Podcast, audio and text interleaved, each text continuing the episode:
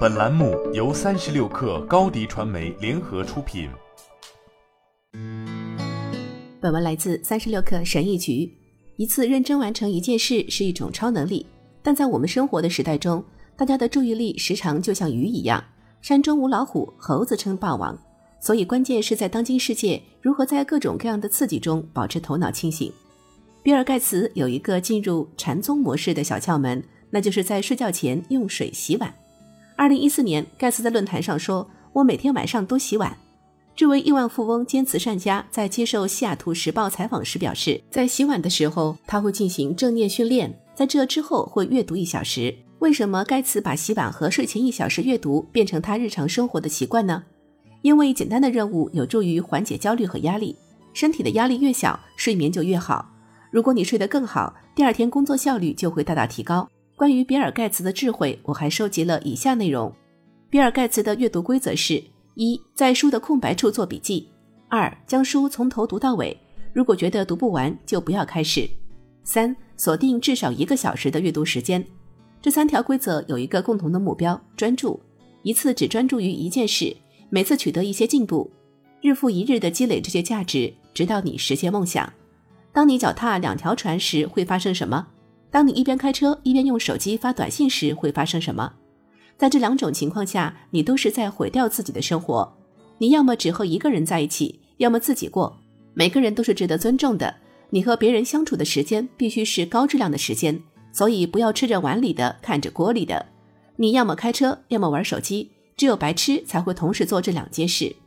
你一次只能做一件事，你只能有一个伴侣，专注于让他开心，用心了解他的优缺点，花时间和他在一起，这样你的生活将会逐步改善。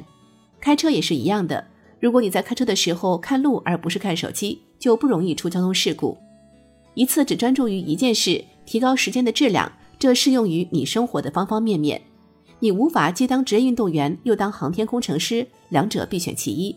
如果你在二十个不同的方向上各走一步，那你肯定不会像在一个方向上走二十步走得那么远。只有那些走得远的人才会成为精英。所以，不管你选择做什么。音乐家、医生、作家，重要的是你要自己做决定。做好决定之后，就全身心投入其中，坚持到底。瑞恩·霍利迪在《自我是敌人》一书中解释说：“我们的自我非常聪明。当我们擅长某件事之后，自我会通过提出新的职业挑战来误导我们，使我们偏离自己的职业。”根据瑞恩的说法，自我想要得到一切，但我们不能遵循自我的指挥，因为这是错误的。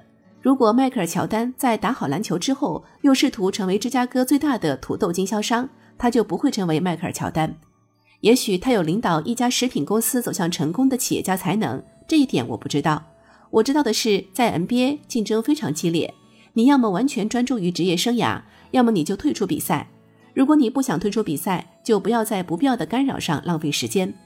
我以前搞过一段时间的说唱，但我发现自己在这方面没什么天赋。后来，我把花在音乐上的所有时间都花在了内容创作上。现在，我成为了一名更好的内容创造者，赚了更多的钱，也更快乐了。实现梦想的路上有很多岔路口，如果你想到达梦想的顶峰，就不要浪费时间在不必要的干扰上。选定路线之后，就坚持向前走，一次只做好一件事，这就够了。好了，本期节目就是这样，下期节目我们不见不散。品牌蓝 V 想涨粉就找高迪传媒，微信搜索高迪传媒，开启链接吧。